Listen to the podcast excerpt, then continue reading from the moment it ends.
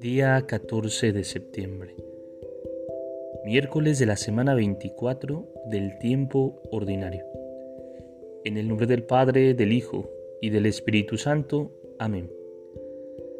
La alegría es un tema típico del Evangelio de Lucas, desde la Anunciación hasta la Pascua, pasando por una especie de caravana de gente gozosa, entre los que se destacaba María, que se estremecía de gozo en Dios su Salvador.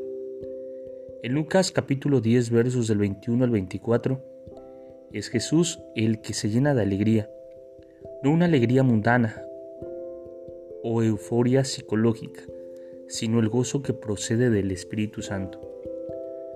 Por eso nuestros corazones tristes necesitan invocar cada día al Espíritu Santo.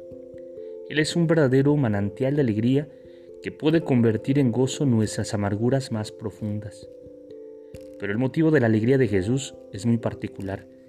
Jesús se alegraba contemplando cómo los más pequeños y sencillos recibían la buena noticia y captaban los misterios más profundos del amor de Dios.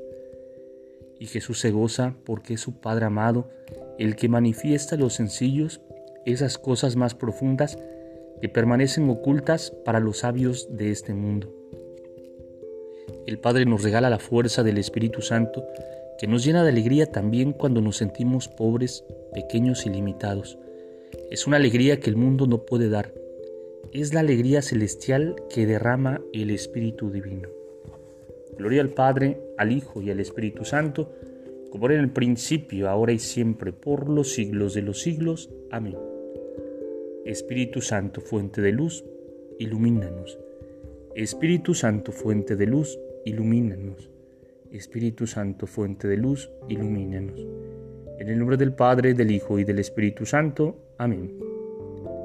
Te saluda el Padre Edgar de la parroquia de San Juan Bautista en Cuitlagua, de la diócesis de Córdoba, Veracruz. Saludos y bendiciones a todos ustedes.